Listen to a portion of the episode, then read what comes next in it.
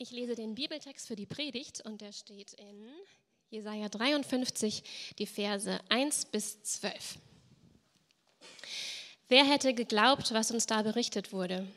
Wer hätte es für möglich gehalten, dass die Macht des Herrn sich auf solche Weise offenbaren würde? Denn sein Bevollmächtigter wuchs auf wie ein kümmerlicher Spross aus dürrem Boden. So wollte es der Herr. Er war weder schön noch stattlich. Wir fanden nichts Anziehendes an ihm. Alle verachteten und mieden ihn, denn er war von Schmerzen und Krankheit gezeichnet. Voller Abscheu wandten wir uns von ihm ab. Wir rechneten nicht mehr mit ihm. In Wahrheit aber hat er die Krankheiten auf sich genommen, die für uns bestimmt waren, und die Schmerzen erlitten, die wir verdient hatten. Wir meinten, Gott habe ihn gestraft und geschlagen, doch wegen unserer Schuld wurde er gequält und wegen unseres Ungehorsams geschlagen. Die Strafe für unsere Schuld traf ihn und wir sind gerettet. Er wurde verwundet und wir sind heil geworden. Wir alle waren wie Schafe, die sich verlaufen haben. Jeder ging seinen eigenen Weg. Ihm aber hat der Herr unsere ganze Schuld aufgeladen. Er wurde misshandelt, aber er trug es ohne zu klagen wie ein Lamm, wenn es zum Schlachten geführt wird, wie ein Schaf, wenn es geschoren wird, duldete er alles schweigend, ohne zu klagen.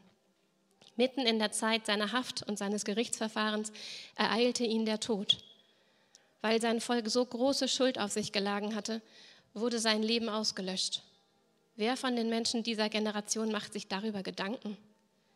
Sie begruben ihn zwischen Verbrechern, mitten unter den Ausgestoßenen, obwohl er kein Unrecht getan hatte und nie ein unwahres Wort aus seinem Mund gekommen war.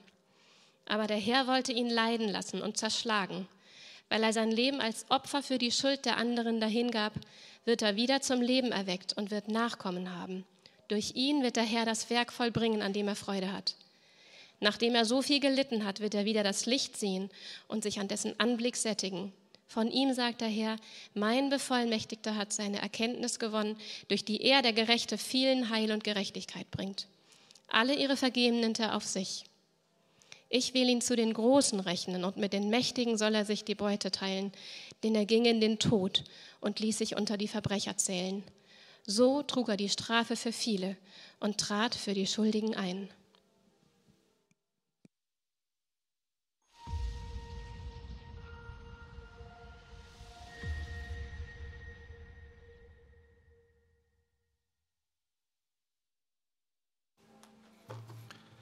Einen schönen guten Morgen auch nochmal von mir. Ich bin Setchang, ähm, ich bin Teil des Hafenpastorenteams. Freue mich, nach zwei Wochen Krankheit wieder da zu sein. Ihr merkt schon, ich bin wieder richtig topfit. Ähm, aber ich wollte es mir nicht entgehen lassen, heute hier gemeinsam mit euch Gottesdienst feiern, zu feiern. Und falls du heute vielleicht zum ersten Mal da bist oder wegen den Ferien gerade mal zu Besuch bist, vielleicht auch gerade nach Hamburg zugezogen bist, dann möchte ich dich ganz herzlich willkommen heißen. Und falls du nachher noch Zeit hast, komm doch gerne an unseren Andockenstand. Äh, ich würde mich freuen, mehr über dich zu erfahren, auch dir mehr über den Hafen zu erzählen, über unsere Gemeinde, über die Docs, unsere Kleingruppen, die sich in der Woche treffen. Und unten gibt es guten, leckeren Kaffee und komm doch gerne einfach vorbei. Schön, dass du da bist. Ähm, Barbara hat es vorhin schon angesprochen, wir sind gerade in einer Predigtreihe, die die Säulen der Auferstehung heißt. Und das klingt ein bisschen mysteriös. Um das zu entschlüsseln, möchte ich euch sagen, worum es genau geht. Und zwar sehen wir im Alten Testament schon, dass das, was wir zu Ostern feiern, nicht irgendein Zufall oder ein Beiprodukt war oder ein Plan C oder D oder Z, den Gott irgendwie noch aus den Köcher fischen konnte, um die Menschheit zu retten, sondern dass es schon immer sein Plan war, dass sein Sohn für die Menschen dieser Welt, für uns ans Kreuz geht und mit seinem Leben für unsere Schuld bezahlt. Das war kein Zufall, sondern schon immer Gottes Plan gewesen. Und wir sehen im Alten Testament, man nennt es auch die Kohäsion zwischen dem Alten und Neuen Testament, dass wir im Alten Testament viele Verheißungen und Prophezeiungen sehen, die im Neuen Testament erfüllt werden. Und deswegen möchte ich euch ermutigen, versucht, wenn ihr in der Bibel mal stöbert, nach diesen Dingen Ausschau zu halten, denn sie fallen euch direkt ins Auge. Egal, wo ihr im Alten Testament mal ein Kapitel aufschlägt, gibt es eine hohe Wahrscheinlichkeit, dass wir Parallelen sehen zwischen dem Alten Testament und dem Neuen Testament. Und das macht die Bibel so wertvoll und so anders als jegliches Buch, das wir sonst kennen. Diese Metanarrative, dass Gott seine Schöpfung so sehr liebt und obwohl sie sich gegen ihn umgekehrt hat, sich versündigt hat, sagt man im biblischen Kontext, hat er sich auf den Weg gemacht, auf den beschwerlichen Weg, um seine Schöpfung zu retten. Und Tabitha hat es gerade vorgelesen, dieser Text, den kennen wir oftmals zu Ostern, aber es steckt da so viel, einerseits auch Traurigkeit drin, dass jemand so viel für uns erleiden musste, dass Gott, der uns geschaffen hat und keine Schuld hatte, all dieses auf sich nehmen musste. Aber es steckt auch so viel Hoffnung darin. Und es steckt auch so viel Liebe und Gnade darin. Weil wir sehen, dass diese Person, die stellvertretend alles auf sich genommen hat, das nicht aus irgendeiner anderen Motivation getan hat, außer der großen Liebe und der Gnade, die sie für seine Schöpfung hatte, aber auch aus der Gerechtigkeit und der Heiligkeit, die Gott ausmacht. Und wir werden später noch etwas tiefer darauf eingehen, aber wir sehen, dass am Kreuz diese vier Attribute, die ich gerade genannt habe, erfüllt werden und Gottes wundervoller Charakter hervorscheint, wenn wir das Kreuz sehen, an dem Jesus für uns gestorben ist. Und das ist dieses Thema, das wir uns heute in dem Rahmen genauer anschauen wollen. Stellvertretung. Jemand, der etwas für uns getan hat. Nicht nur etwas, sondern unsere gesamte Schuld auf seine Schultern hat er genommen, als er bei Golgatha das Kreuz auf sich nahm und für uns starb. Und diese wundervolle Geschichte möchten wir uns heute etwas genauer anschauen. Aber bevor wir uns den Text anschauen, würde ich gerne noch einmal beten. Himmlischer Vater, wir danken dir für diesen wundervollen Frühlingsmorgen, dass wir heute Gottesdienst feiern können, dass wir als Kirche zusammenkommen können, um wirklich deine Botschaft der Liebe zu hören. Hilf uns diesen Text, der so breit und tief ist, aus deiner Perspektive zu sehen. Hilf uns, diese wundervolle Botschaft, das Evangelium, die du uns, das du uns auch schon im Alten Testament zugesprochen hast, heute zu erfahren und wenn wir es heute zum ersten Mal hören, dann öffne uns unsere Augen dafür und lass uns verstehen, dass du jeden Einzelnen liebst, jeden Einzelnen suchst und jedem Einzelnen vergeben möchtest. Aber auch für diejenigen, die dir schon folgen, lass uns wieder auf ein neues ermutigt werden. Lass uns daran erinnert werden, wie groß deine Gnade und Liebe für uns ist. Lass uns wieder dieses Feuer empfangen. Lass uns wieder diese Freude empfangen, wenn wir auf dich schauen, Jesus. Wenn wir in dir, wie du am Kreuz für uns gestorben bist, erkennen, dass du alles getan hast, damit wir bei dir sein können. Weil du uns zuerst geliebt hast, können wir dich lieben und dafür sind wir dir dankbar. Schenk uns und sei du unser Licht, Jesus, und lass uns diesen Text wirklich so sehen, in all seiner Pracht, wie du ihn uns schenken möchtest. In Jesu Namen.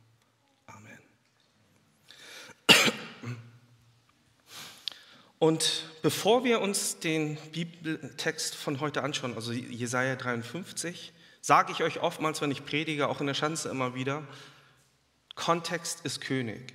Also in der Bibel macht man oftmals den Fehler, dass man sich irgendwelche Textpassagen einfach rausreißt und sagt, ja, okay, das wende ich mal irgendwie für mich an. Aber es ist so wichtig, dass wir die Bibelpassagen immer wieder, alles gut, danke aber, ich bin noch topfit. ähm, sehen wir immer wieder, wie die Sachen miteinander zusammengreifen. Jetzt hast du mich aber rausgebracht. nein, nein. Vielen Dank, Nico. Und deswegen wollen wir uns den Kontext anschauen. Und ich möchte ein paar Basisdaten mit euch teilen, die euch vielleicht helfen, den Text mehr in seiner Tiefe zu verstehen. Und zwar sagt uns der heutige Text Jesaja schon, wer der Autor ist. Es war Jesaja, der wichtigste israelitische alttestamentliche Schriftprophet, der wichtige prophetische Bilder dem Volk Israel überbracht hat. Er ist einer der wichtigsten Propheten überhaupt im Alten Testament und wird auch deshalb sehr stark geehrt. Und wie der Name schon sagt, war Jesaja ein Prophet und Propheten waren Menschen, die von Gott als Sprachrohre und als Boten genutzt wurden, damit Gott zu seinem Volk sprechen kann. Und wir sehen in dem Neuen Testament auch, dass Gott in der früheren Zeit durch seine Propheten gesprochen hat, aber in unserer Zeit hat er durch seinen Sohn gesprochen. Durch die Bibel lesen wir, wie Gott heute noch zu uns spricht. Aber wir verstehen auch, dass es in der früheren Zeit war, dass er durch seine Propheten gesprochen hat. Und diese Propheten waren Menschen, die Gott nahe waren und verstanden hatten, was Gott ihnen mitteilen möchte, wollte. Und die Propheten hatten verschiedene Arten von Botschaften. Und wenn man das ein bisschen leicht darunter reduziert, waren es zwei Dinge. Das eine waren aktuelle Missstände, die das Volk Israel gerade durchlebte. Wir sehen immer wieder in der Bibel auch, dass Israel sich verlaufen hat, einen falschen Weg eingeschlagen hat, nicht mehr nach den Statuten, nach dem Gesetz Gottes gelebt hat und sich weit entfernt hat, korrupt wurde, sich in Selbstliebe verloren hat. Und dass Gott die Propheten nutzt, um sein Volk umkehren zu lassen. Diese Umkehr war etwas Liebevolles, was Gott dafür nutzen wollte, dass sein Volk nicht verloren geht. Und deswegen nutzte er die Propheten immer wieder und sprach seinem Volk zu, kehrt um, verlasst euch nicht auf euren Stolz, auf eure Selbstliebe, sondern seid barmherzig, denn ich bin barmherzig. Lebt ein heiliges Leben, denn ihr seid mein Volk. Aber daneben gab es auch Prophezeiungen, die in die Zukunft schauten. Und Jesaja 53 ist genau so eine Botschaft. Wir sehen nämlich, dass Jesaja 53 eine messianische Prophetie ist. Und im gesamten Jesaja-Buch gibt es vier prophetische Lieder und das ist hier die größte und die wichtigste. Und sie sagt etwas aus, was sich später in der Zukunft erfüllen sollte.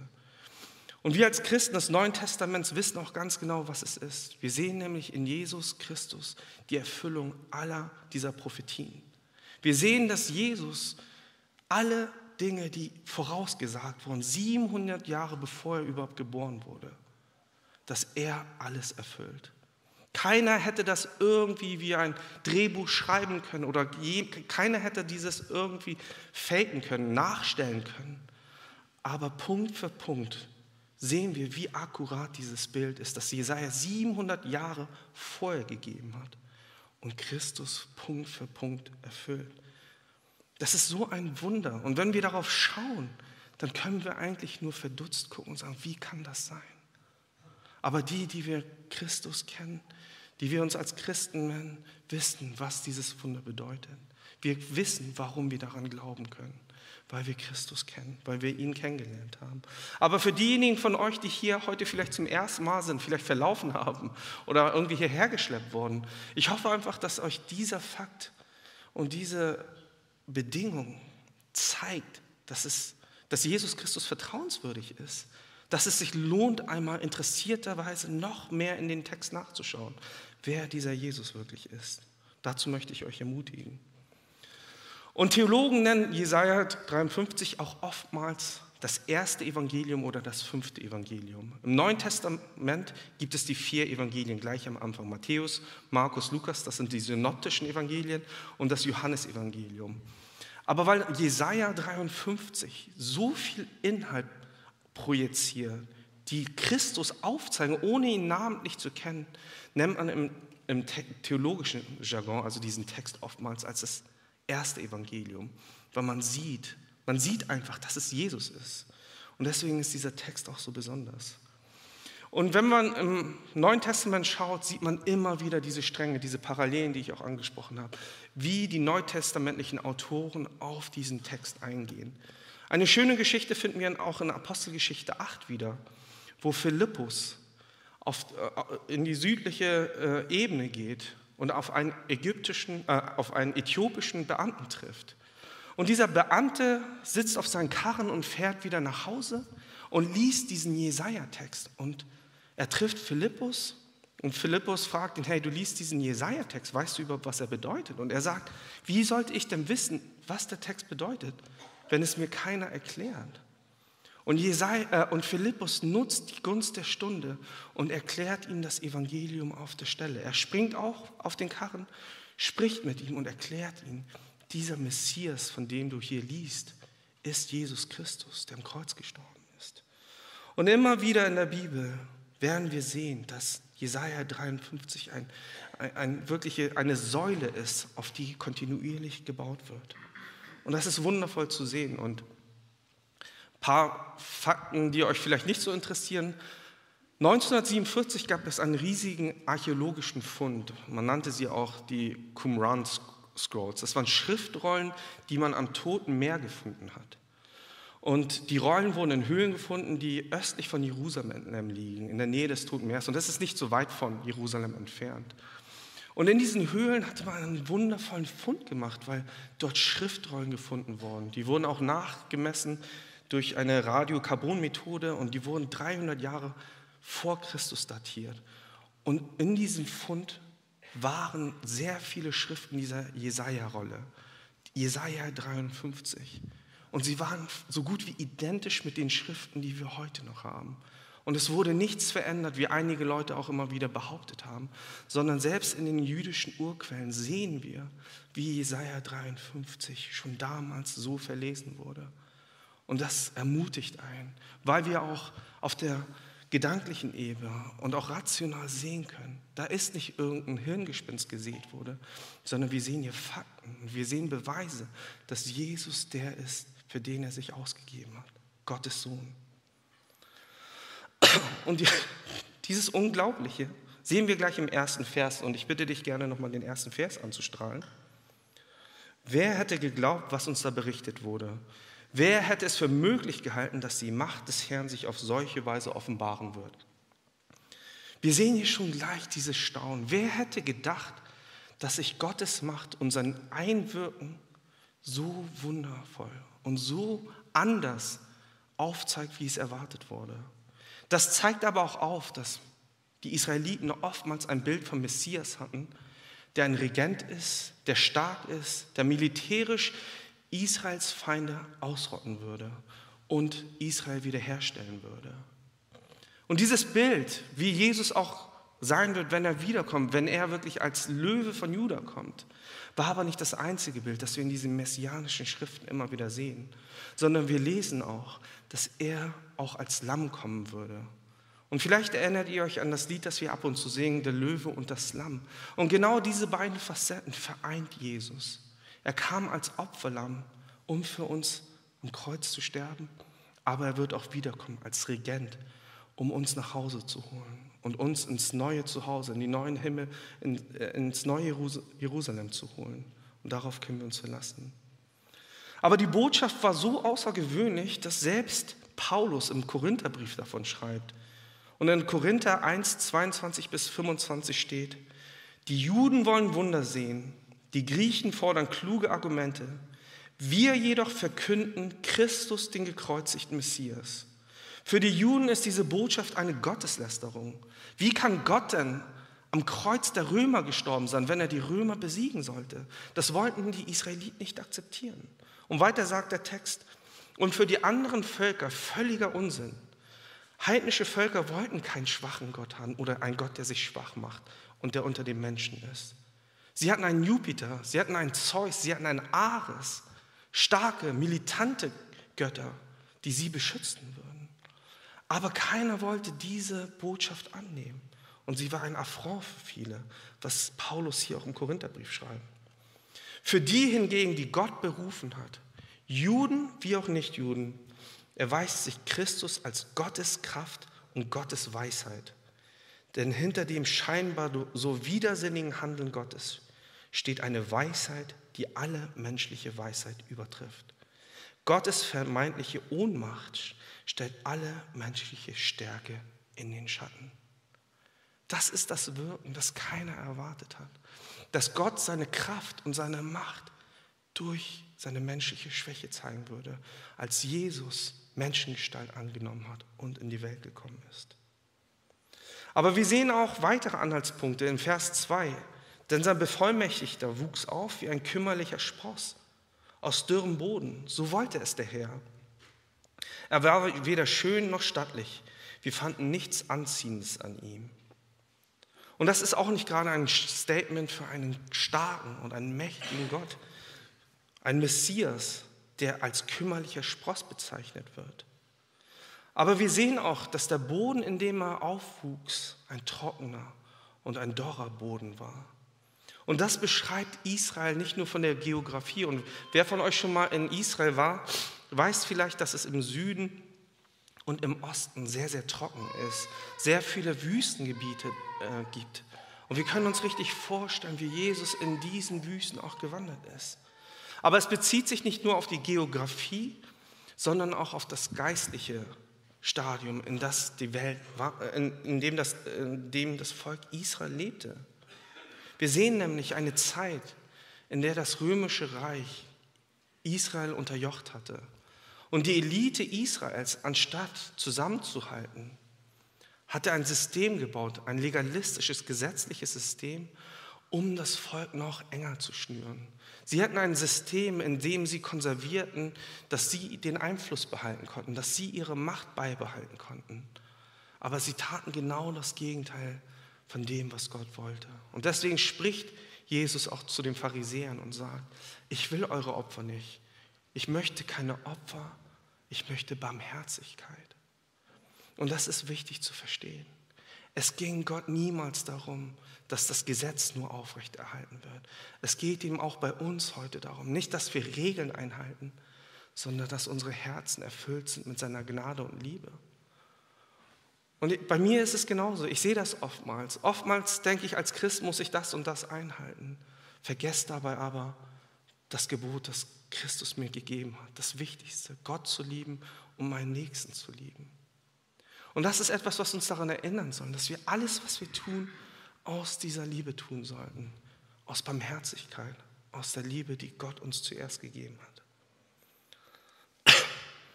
Und Jesus war ein kümmerlicher Spross, wenn man das aus objektiver Sicht einmal betrachten würde. Er lebte in sehr einfachen Verhältnissen. Wir lesen, weil es dokumentiert ist, dass er in Bethlehem geboren wurde und unter widrigen Umständen. Wir leben aber, äh, sehen aber auch und lernen von ihm auch, dass er in Nazareth ansässig war, in einem Gebiet, das eher durch Arbeiter bekannt war und nicht wirklich durch elitäre Menschen. Er lebte in Nazareth und lebte nach dem Beruf seines eigenen Vaters, was damals die Tradition war. Denn er war auch Handwerker. Er war keine besonders schöne Person. Er war keine Person mit einem hohen akademischen Grad. Er war ein Normalo. Und vielleicht kennt ihr die Bilder aus der westlichen Welt. Ich glaube, wir kennen sie alle. Jesus war mit Sicherheit nicht der 1,88 große, blonde, blauäugige Typ, der aussieht, als würde bei Baywatch mitmachen können der einen Astralkörper hat und aussieht wie der Vorzeige-Europäer. Dieses Bild hat eigentlich verfälscht, was die Bibel uns eigentlich zeigt. Vom, vom Äußerlichen, von seinem Menschlichen war Jesus nicht auffällig. Er stach nicht hervor. Er war ein ganz normaler Mensch. Und das sehen wir hier auch. Er war weder schön noch stattlich. Wir fanden nichts Anziehendes an ihm. In Vers 3 geht es weiter. Alle verachteten ihn und mieden ihn, denn er war von Schmerzen und Krankheit gezeichnet. Voller Abscheu wandten wir uns von ihm ab. Wir rechneten nicht mehr mit ihm. Und das deutet auf etwas hin, was Jesus, Jesus widerfahren ist. Wie viele von uns wissen, ist Jesus am Kreuz gestorben, aber davor wurde er gepeinigt, wurde er ausgepeitscht, geschlagen, so stark, dass man ihn gar nicht mehr wiedererkennen konnte. Und Leute sahen Jesus an und kehrten sich von ihm um, weil seine Gestalt nicht schön war, sondern abschreckend war. Und ich weiß noch, als ich in den USA studiert hatte, Theologie, Montagabends war immer der Tag, wo wir uns als Studenten gefreut haben, weil wir Basketballabend hatten in der Uni. Und da waren einige, die im College gespielt hatten und das Niveau war immer recht hoch und wir hatten uns auf den Montag gefreut, hatten uns alle in unsere Basketballklamotten reingeschmissen und fingen an zu spielen. Und der Wettbewerb war schon relativ äh, stark, würde ich sagen, so dass man schon fast denken musste, sind das wirklich Theologiestudenten? Und so ging es dann Montagabends ab. Und ich weiß noch an dem einen Abend, es lief richtig gut. Ich hatte die ersten drei, vier Punkte gemacht, Korbleger, drei Punkte Wurf und dachte, ja, das wird ein guter Tag heute. Und ich sah aus dem Augenwinkel, wie einer meiner Mitspieler einen Wurf ansetzte und ich spekulierte, er wird daneben werfen, ging hoch zum Rebound und dachte, ja, den hole ich mir und gehe, mach gleich wieder einen Korbleger rein. Aber beim Runterkommen hörte man nur ein lautes Knallen und Knacken. Und einige wissen, was das bedeutet. Und ich war erschrocken, als ich die Reaktion der anderen sah. als sie meinen Fuß gesehen hatten, der wirklich komplett durch war. Die Leute sagten nur uh, ah und selbst auf der Tribüne, die Leute, die zugucken, die drehten sich nicht zu mir, um mir zu helfen, die drehten sich alle weg. Und in dem Moment ich, wusste ich, oh, irgendwas stimmt hier nicht. Aber an diesem Bild sieht man, wenn etwas Schlimmes oder was Deformiertes am Körper passiert, wollen die Leute das nicht sehen, denn es ist widerlich, das zu sehen. Und die Bestätigung hatte ich spätestens, als ich im Krankenhaus lag. Und wie ihr alle wisst, sind Ärzte ja eigentlich sehr erprobt mit kritischen Bildern und Dingen, die einem passieren können. Aber als meine Ärztin, die mich behandeln sollte, meinen Fuß sah und sich wegdugte und sagte, uh, was ist da denn los? Das sieht aber böse aus, dachte ich schon, okay, nächste Woche Basketball wird wahrscheinlich nicht. Und ich merkte einfach, okay, das wird erstmal eine lange Auszeit sein.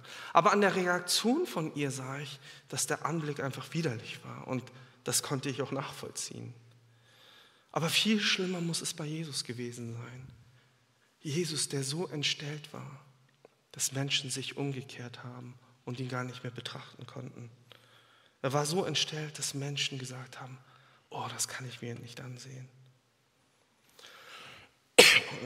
In Vers 4 und 6 sehen wir aber auch jetzt, was genau Stellvertretung bedeutet und worauf sich dieses stellvertretend auch bezieht. Denn wir sehen, in Wahrheit hat aber die Krankheit, hat er die Krankheit auf sich genommen, die sonst uns getroffen hätte und die Schmerzen erlitten, die sonst wir ertragen müssten. Wir meinten, Gott habe ihn gestraft und geschlagen, doch wegen unserer Schuld wurde er gequält und wegen unseres Ungehorsams geschlagen. Die Strafe für unsere Schuld traf ihn und wir sind gerettet. Er wurde verwundet und wir sind heil geworden. Wir alle waren wie Schafe, die sich verlaufen haben. Jeder ging seinen eigenen Weg. Ihm aber hat der Herr unsere ganze Schuld aufgeladen. An diesen Versen sehen wir schon so extrem diesen Ausgleich, den Jesus geleistet hat, die Stellvertretung, dass er etwas auf sich genommen hat und uns diese Last genommen hat. Und es ist so deutlich zu sehen, auch an diesem Parallelismus. Wir sehen hier, dass er Krankheiten auf sich genommen hat und die Schmerzen. Nicht, weil er es verdient hatte, sondern weil er uns, für uns die Strafe auf sich genommen hat. Er hat all das nicht auf sich genommen, weil er schuldig war, sondern weil wir schuldig sind. Und das Makabere und Groteske daran ist, dass die Leute damals dachten, Jesus erfährt genau das Schicksal, was er verdient hat. Sie hatten ihn ans Kreuz genagelt, weil er fälschlich angeklagt wurde. Man sagte, er hätte blasphemisch gesprochen, Gott, über Gott gelästert. Und er wollte eine Revolution starten, was er nicht tat. Und auf, auf Grundlage dieser Lügen wurde er ans Kreuz genagelt. Aber das Schöne daran ist, oder das Verwunderliche daran ist, dass die Strafe, die Jesus auf Grundlage einer falschen Anklage erleiden musste, trotzdem sein Ziel war, weil er uns retten wollte. Weil er nicht der Schuldige war, sondern wir die Schuldigen. Weil wir schuldig waren und diese Last nicht tragen konnten, hat Jesus diese Last auf sich genommen. Und das sollte uns zum Nachdenken bringen. Jemand, der all dieses auf sich genommen hat. Und vielleicht kennt ihr den Film Die Passion Christi. Ich weiß noch, als der neu raus war, war das so ein Film in der Christenwelt, den jeder sich angucken wollte, aber dann jeder auch irgendwie auch äh, etwas benommen herauskam, weil der so brutal war. Vielleicht erinnert euch an einige Szenen und es wurde oftmals in den Kritiken gesagt, oh, das ist doch so martialisch und überbrutal, das musste doch nicht sein, das ist typisch Hollywood. Aber wenn wir uns die biblischen aber auch die historischen Befunde anschauen, dann ist dieses Bild, das man in dem Film vermittelt bekommt, nicht zu brutal. Es war wahrscheinlich noch brutaler. Wir lesen nämlich in Jesaja 52, 14, das ist der Text davor. Und der gibt uns nochmal Ausschluss über den heutigen Text. Wir lesen in Jesaja 52, 14, viele haben sich entsetzt von ihm abgewandt. So entstellt war er er hatte keine Ähnlichkeit mehr mit einem Menschen. Und diese Bestrafung, die, die man in diesem Film sieht, äh, nennt man auch Flagellation oder Flagellum, eine römische Art der Bestrafung. Das war eine Art, wie Menschen wirklich auf brutalste Weise bestraft wurden. Und es waren zwei Lektoren, das waren royale Bodyguards, Elitesoldaten, starke Männer, die nebeneinander standen und das Opfer wurde an einen Flock gestellt. Und sie hatten kurze Peitschen in die Steine, Metalle, aber auch Glas hineingepfropft wurde, damit die Bestrafung und die Schläge noch exzessiver ausfallen. Und auf beiden Seiten war ein Lektor und sie schlugen abwechselnd auf diesen Körper ein. Und ihr könnt euch vorstellen, was bei dieser Geißelung passiert. Schlag für Schlag bohrten sich diese Metalle und spitzen Gegenstände in den Körper dieser Opfer und hinterließen riesige Wunden. Und wenn man die Peitschenhiebe wieder zurückzog, dann rissen sie Fleisch und Hautteile mit heraus. Und wir sehen in historischen Überlieferungen, dass Menschen, die diese Strafe erlitten haben, viele sind gestorben. Viele waren in so einer Schockstarre, dass sie das nicht überlebt haben. Aber die überlebt hatten, ihr ganzer Körper war voller Hautfetzen. Man hat schon die Knochen gesehen, die internen Organe. So eine Art von Bestrafung hat Jesus erlitten für uns. Und das ist nicht eine Fabel, sondern es ist belegt.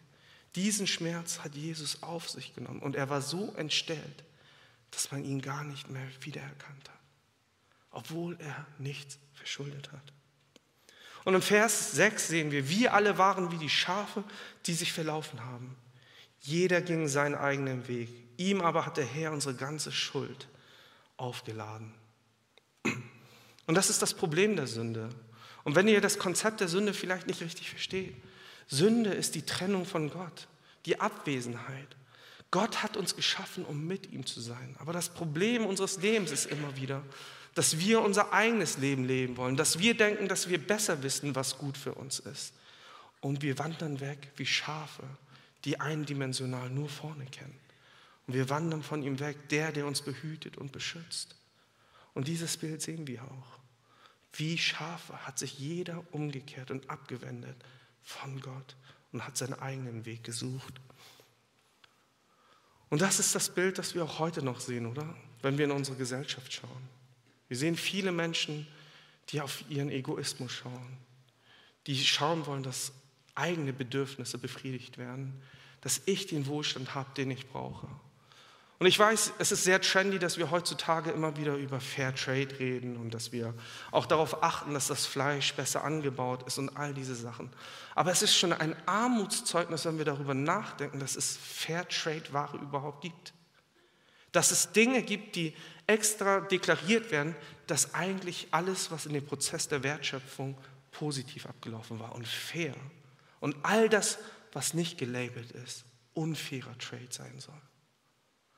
Und oftmals denken wir in unserer moralischen Blase, ja, ich ernähre mich gut und ich mache dies, das und äh, ich achte darauf, dass Leute auch äh, gut behandelt werden. Aber unser ganzes System, die ganze Welt ist ein System, wo Eigenermächtigung, Egoismus, Selbstbereicherung die Grundlage von allem ist. Der westliche Reichtum, der aufbaut aus Kolonialismus, all die Sachen, die wir sehen, selbst in der Textilbranche sehen wir immer wieder, wie über Jahre, Dekaden Menschen ausgenutzt wurden, damit wir in der westlichen Welt das T-Shirt für drei oder fünf Euro kaufen können, das Smartphone günstiger erwerben können, weil Kinder vielleicht in Arbeitsstätten arbeiten, zehn, zwölf Stunden lang. Und mit der Moral, dann haben sie wenigstens, wenigstens Arbeit und können sich was verdienen, versuchen wir uns ein gutes und reines Gewissen zuzusprechen.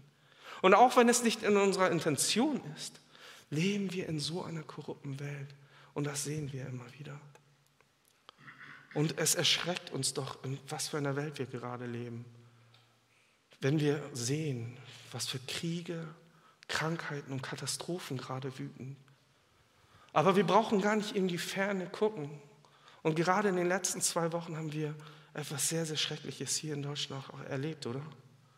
nicht viele Kilometer weit entfernt von hier, ein Attentäter, der Menschen einfach mit seiner Pistole das Leben genommen hat. Und letzte Woche sehen wir, wie Kinder Kinder töten. Etwas Unvorstellbares. Und da versuchen wir uns zu sagen, dass die Welt moralisch gut ist und dass wir als Menschen und Welt progressiv sind und dass es immer mehr eine Besserung gibt. Ist das denn wirklich der Fall? Ist das wirklich der Fall, dass die Welt immer besser wird? Ich wage es zu bezweifeln. Und das ist auch nicht das Bild, das Gott uns zeigt. Und da, sonst wäre es auch nicht so gewesen, dass Jesus hätte kommen müssen. Wenn wir sagen, ja, alles ist gut, alles können wir selber unter unserer Kontrolle besser machen, dann hätte Jesus nicht kommen müssen. Dann hätte Jesus nicht als Retter in diese Welt kommen müssen. Dann hätten wir diesen Retter nicht gebraucht.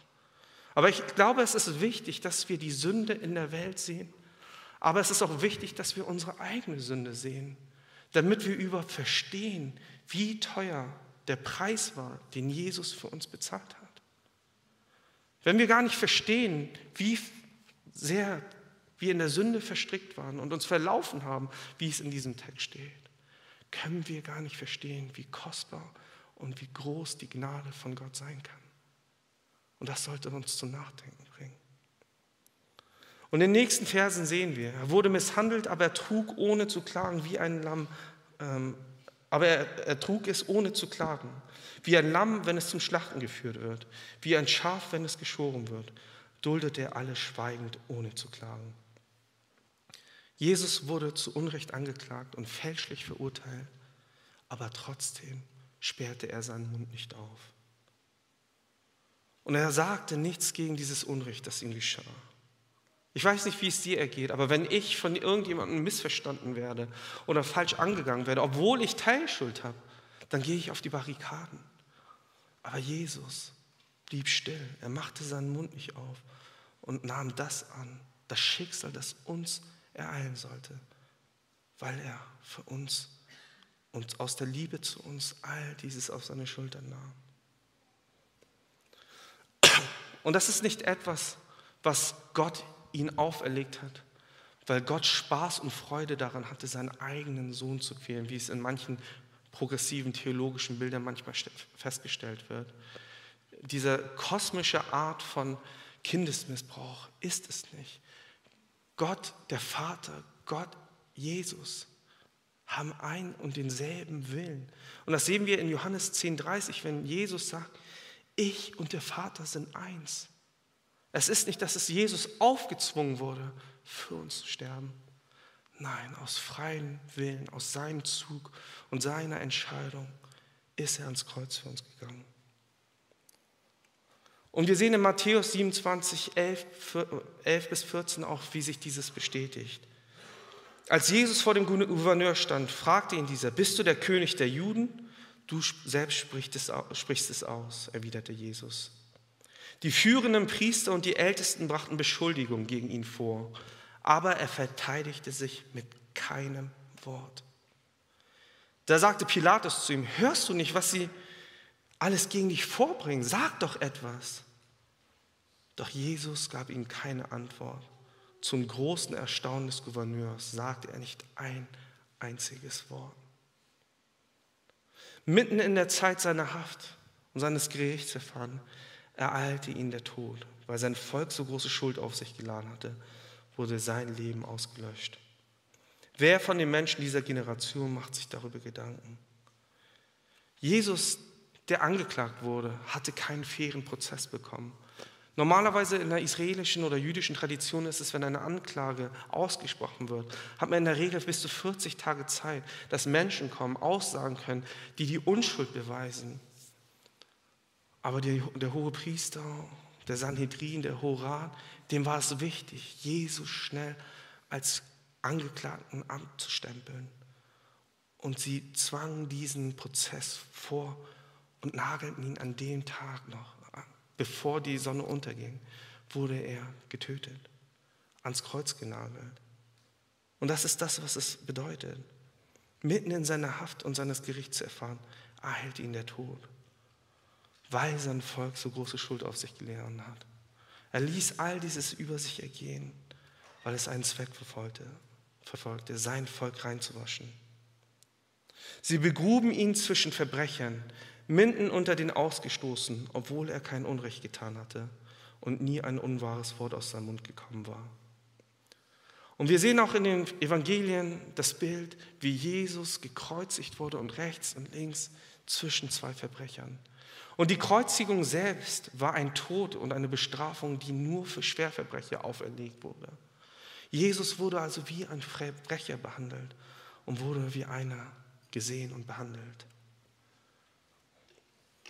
Aber der Herr wollte ihn leiden lassen und zerschlagen, weil er sein Leben als Ausgleich für die Schuld der anderen dahin gab. Wird er wieder zum Leben erweckt und wird Nachkommen haben. Durch ihn wird der Herr das Werk vollbringen, an dem er Freude hat. Wir lesen in der Bibel kontinuierlich von der perfekten Liebe zwischen Vater, Sohn und Heiligen Geist. Das, was Gott Jesus auferlegt, war kein Zwang. Jesus war gehorsam in der Einheit der Trinität, in der Gemeinschaft. Und daran erkennen wir, dass Christus mit seinem Gewissen und mit all seiner Entscheidungen selber dahinter stand dass er ans Kreuz für uns gehen würde. Aber weil Gott auch heilig ist und gerecht, musste überhaupt die Kreuzigung stattfinden. Vielleicht fragst du dich, wieso musste Jesus überhaupt am Kreuz für mich sterben? Hätte Gott nicht einfach sagen können, eure Schuld ist getilgt? Aber wir müssen uns einen Richter vorstellen, der einen Angeklagten hat. Und der Angeklagte ist ein Mörder, der mutwillig jemanden mit der Intention getötet hat, weil er es tun wollte. Und wenn der Richter sagen würde, nein, du bist freigesprochen, wäre er dann ein gerechter Richter? Nein. Weil Gott gerecht ist und heilig, musste jemand die Schuld bezahlen, die wir verbrochen haben. Und weil wir selbst die Schuld nicht bezahlen konnten, weil wir selber nicht rein von der Schuld sind, konnte es nur Gott selbst. Und das ist die Säule und die Brücke, die wir hier sehen. Die Stellvertretung ist eine Säule unserer Auferstehung, weil ohne die, Auf, äh, ohne die Stellvertretung wir kein neues Leben haben würden. Hier steht es, er wird Nachfolger haben, Leute, die neues Leben empfangen, auf der Grundlage seiner Stellvertretung, seines Opfers. Und das nennen wir ja oftmals auch der, als doppelter Austausch im theologischen Fachjargon. Und das bedeutet, dass Jesus nicht nur am Kreuz für uns gestorben ist, sondern ein perfektes Leben gelebt hat, das Adam und Eva hätten leben sollen, das all unsere Vorfahren hätten leben sollen, das wir hätten leben sollen. Aber wir konnten es nicht. Und deswegen hat Jesus dieses perfekte Leben für uns gelebt. Und dieses perfekte Leben, das Jesus gelebt hat, wurde uns zugeschrieben und gut geschrieben. Aber unsere Schuld, unsere Verfehlung, hat Jesus im Ausgleich dafür auf sich genommen. Und ich weiß nicht, vielleicht überfordert dich das gerade und du denkst, so böse bin ich doch gar nicht. Aber ich bin mir sicher, dass du auch in deinem Leben Momente hattest, wo du so erschrocken über dich warst, was tief in deinem Herzen auch schlummert, was du manchmal auch an Dingen sagen kannst, ohne es zu tun, oder in was für Gedanken wir uns manchmal auch befinden.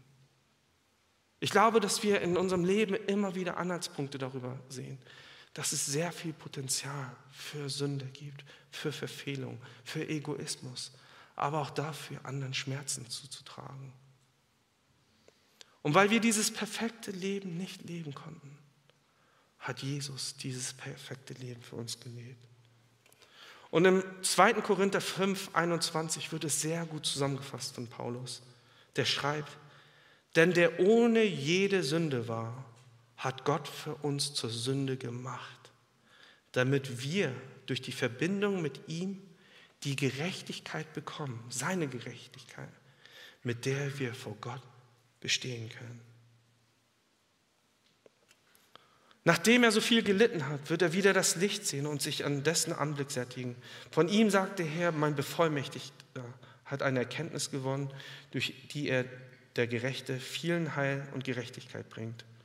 Alle ihre Vergehen nimmt er auf sich.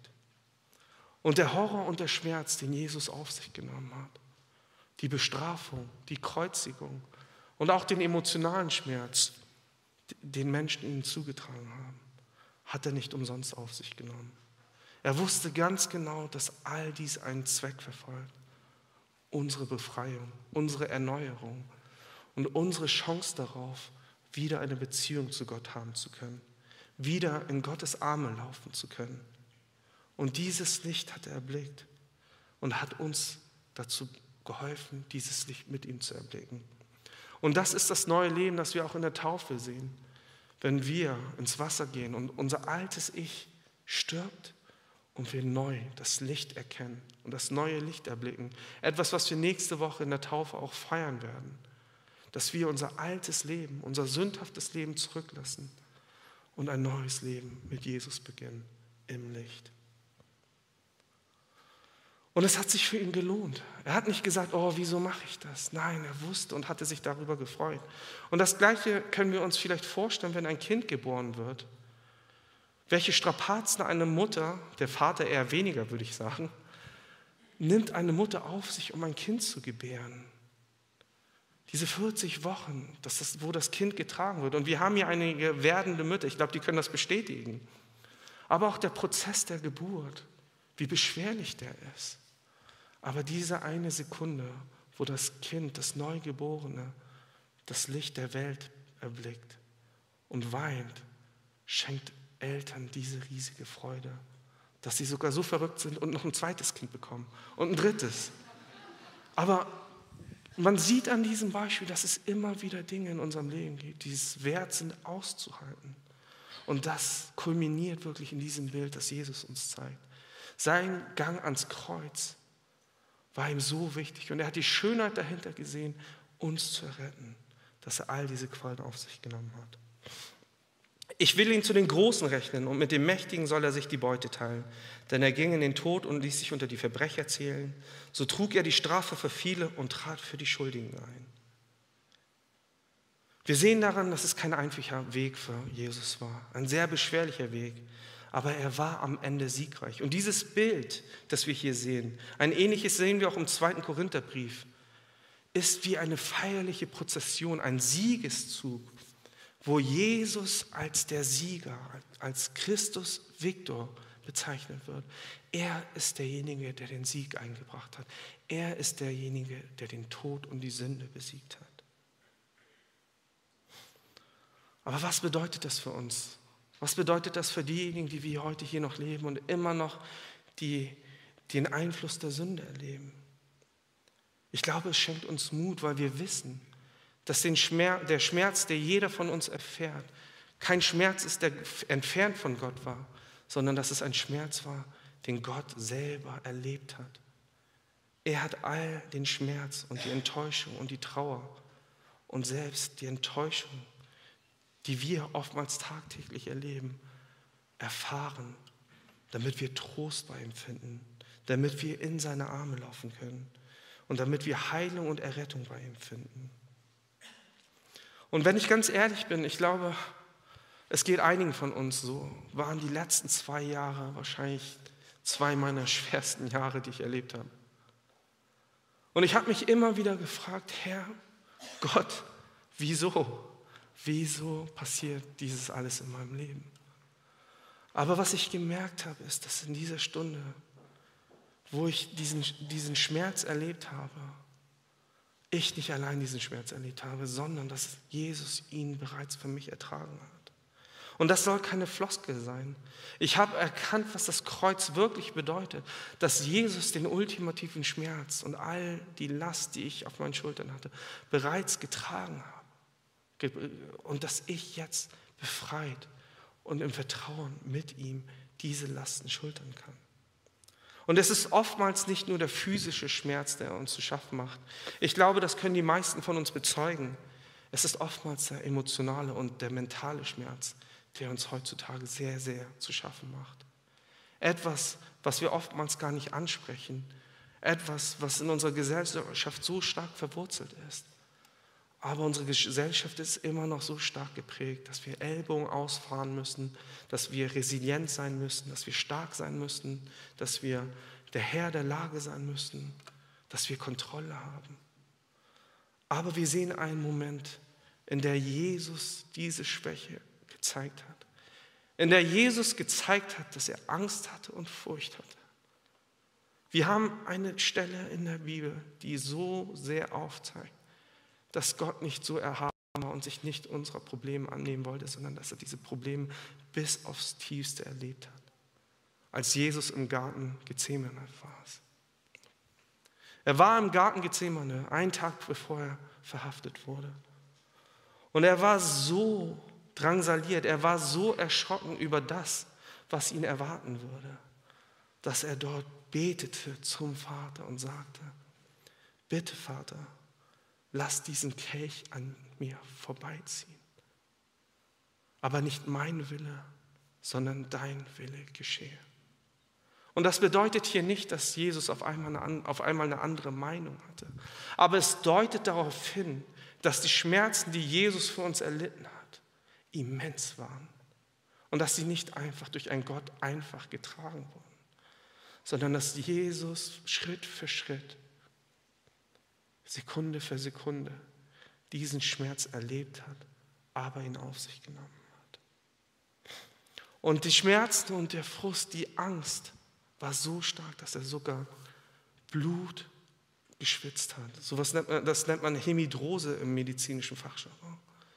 Er hat Blut geschwitzt, etwas, was nur passiert unter der extremsten Angst, die wir uns gar nicht vorstellen können. Und er hat Blut geschwitzt, weil er diese Angst hatte und sie real für ihn war. Und ich glaube, das bedeutet aber auch, dass Gott unsere Ängste und unsere Zerbrochenheit und auch die Sünde, die uns heute immer noch befällt, mit der wir immer noch zu kämpfen haben, nicht auf die leichte Schulter nimmt.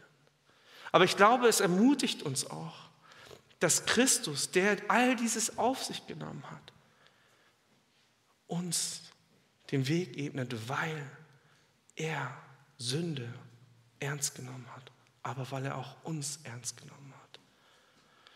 Und es sollte uns ermutigen, selbst in unserer Anfechtung, wenn wir herausgefordert sind, aber auch wenn wir Schmerz erleiden, aber auch wenn wir Sünde erleben, einen Blick auf das Kreuz werfen. Dass wir, wenn wir in schwierigen Situationen sind, und das war genau das, was mir immer wieder Woche für Woche Hoffnung gibt, immer wieder ans Kreuz zu gucken, immer wieder zu erleben, was Jesus Christus für mich stellvertretend erlitten hat. Und dazu möchte ich euch ermutigen, darüber nachzudenken, über das Wunder des Kreuzes, über die Liebe des Kreuzes, über die Gnade des Kreuzes, aber auch über die Gerechtigkeit und die Heiligkeit, die das Kreuz symbolisiert, weil Gott für uns an diesem Kreuz gestorben ist. Lass uns beten. Herr Vater, wir danken dir für den Text, der uns aufzeigt, wie gravierend unsere Trennung und unsere Sünde von dir war. Aber der uns auch aufzeigt, wie sehr du uns liebst. Der uns zeigt und demonstriert, dass du nichts gemieden hast, dass du den beschwerlichen Weg auf dich genommen hast, damit wir nach Hause finden können. Und du hast nicht nur den Weg geebnet, du bist der Weg geworden. Du bist das Tor geworden. Du bist die Wahrheit und das Leben für uns geworden, damit wir ein neues Leben erleben dürfen. Hilf uns dieses Wunder, das Evangelium in all seiner Pracht, in all seiner Schönheit nicht als selbstverständlich zu erachten, sondern hilf uns, dass das Evangelium tagtäglich unsere Motivation ist, es dir nachzumachen, indem wir in unserem Umfeld, in unserer Welt, in der wir leben, in die du uns gesetzt hast, nicht Menschen mit Vergeltung gegenübertreten, sondern mit Vergebung indem wir Menschen vergeben und ihnen Liebe und Barmherzigkeit aufzeigen, weil du zuerst uns geliebt hast, können wir dich lieben und können wir unseren Nächsten lieben.